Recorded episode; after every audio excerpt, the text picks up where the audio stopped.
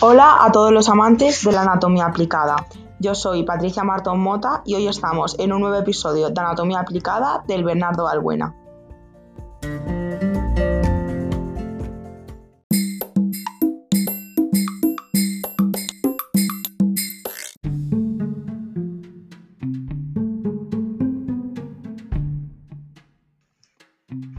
Una de cada dos personas que nace hoy en España será diagnosticada de cáncer a lo largo de su vida, una patología cuyo porcentaje de supervivencia se ha multiplicado por tres desde los años 70.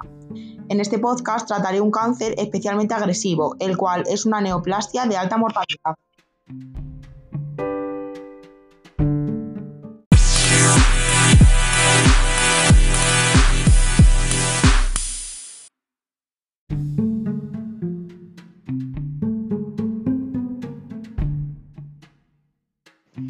Cáncer de estómago es el crecimiento anormal de las células que comienzan en el estómago. El estómago es un saco muscular ubicado en la parte media superior del abdomen, justo debajo de las costillas. El estómago recibe y retiene el alimento que consumes y luego ayuda a descomponerla y a digerirla.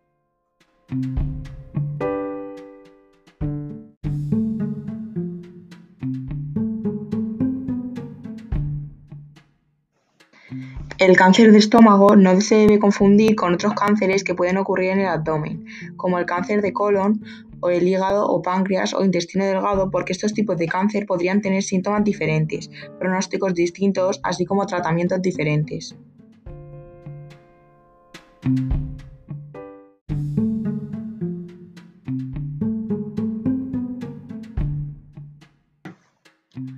Los cánceres de estómago tienden a desarrollarse lentamente en un periodo de muchos años.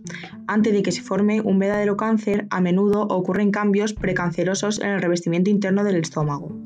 Estos cambios tempranos casi nunca causan síntomas y por lo tanto no se detectan. Los tumores cancerosos que comienzan en diferentes secciones del estómago podrían producir síntomas diferentes y suelen tener consecuencias diferentes. La localización del cáncer también puede afectar las opciones de tratamiento. Por ejemplo, los cánceres que se originan en la unión gastroesofágica son clasificados y tratados de la misma forma que los cánceres de esófago. Un cáncer que se origina en el cáliz del estómago pero que está creciendo hacia, hacia la unión gastroesofágica también se clasifica por etapas y se trata como un cáncer de esófago.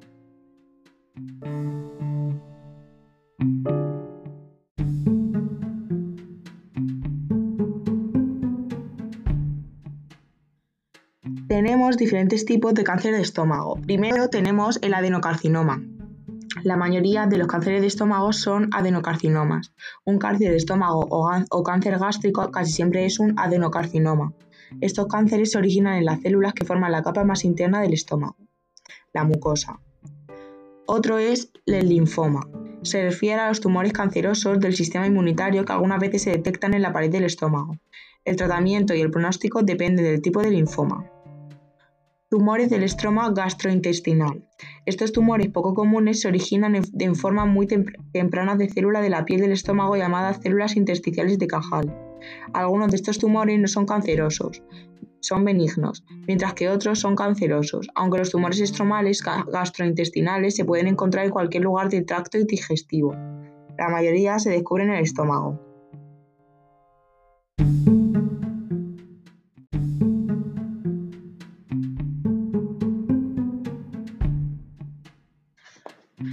El cáncer de estómago en etapa inicial pocas veces causa síntomas, razón por la cual el cáncer de estómago es tan difícil de detectar tempranamente. Los signos y síntomas del cáncer de estómago pueden incluir poco apetito, pérdida de peso, sin tratar de bajar de peso, dolor abdominal, malestar impreciso en el abdomen, generalmente justo encima del ombligo, sensación de llenura en el abdomen superior después de comer una comida liviana, acidez o indigestión, náuseas, vómito con o sin sangre, hinchazón o acumulación de líquido en el abdomen, sangre en las heces fecales, recuento bajo de óvulos rojos.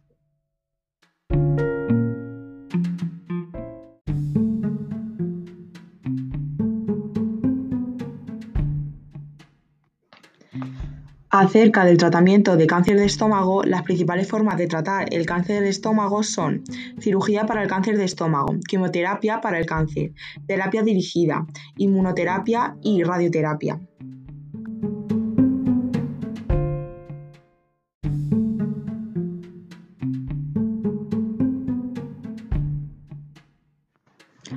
Acerca de quién administra el tratamiento del cáncer de estómago, podemos encontrar en nuestro equipo de médicos un gastroenterólogo, médico especializado en el tratamiento de las enfermedades del sistema digestivo, un cirujano oncólogo, médico que trata el cáncer con cirugía, oncólogo médico, doctor que trata el cáncer con medicinas como quimioterapia y por último, oncólogo especialista en radiación, médico que trata el cáncer con radioterapia.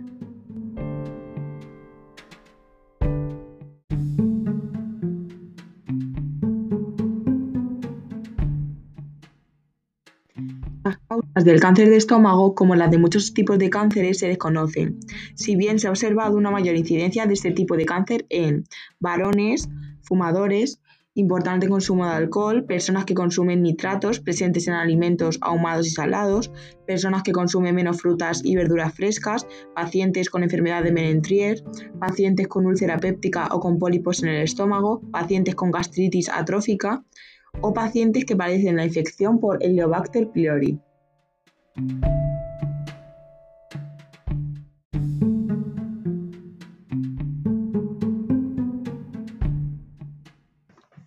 El diagnóstico se realiza al hacer una gastroscopia a un paciente con datos clínicos de sospecha de enfermedad gástrica y tras recibir el resultado de la biopsia.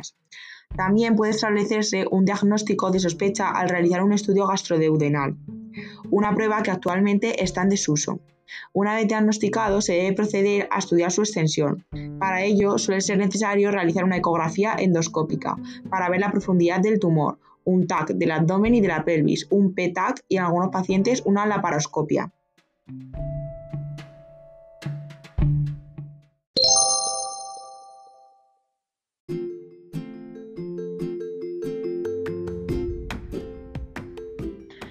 Resumiendo este podcast, el cáncer de estómago es un tipo de cáncer cuya frecuencia está disminuyendo en los últimos años.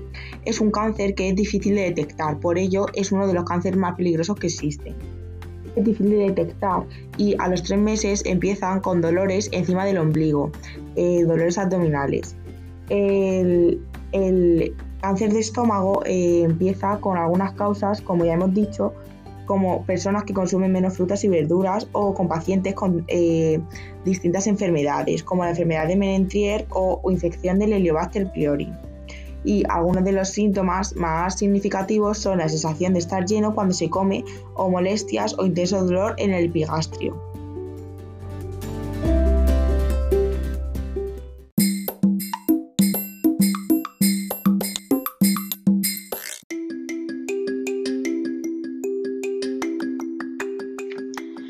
Y esto es todo por hoy.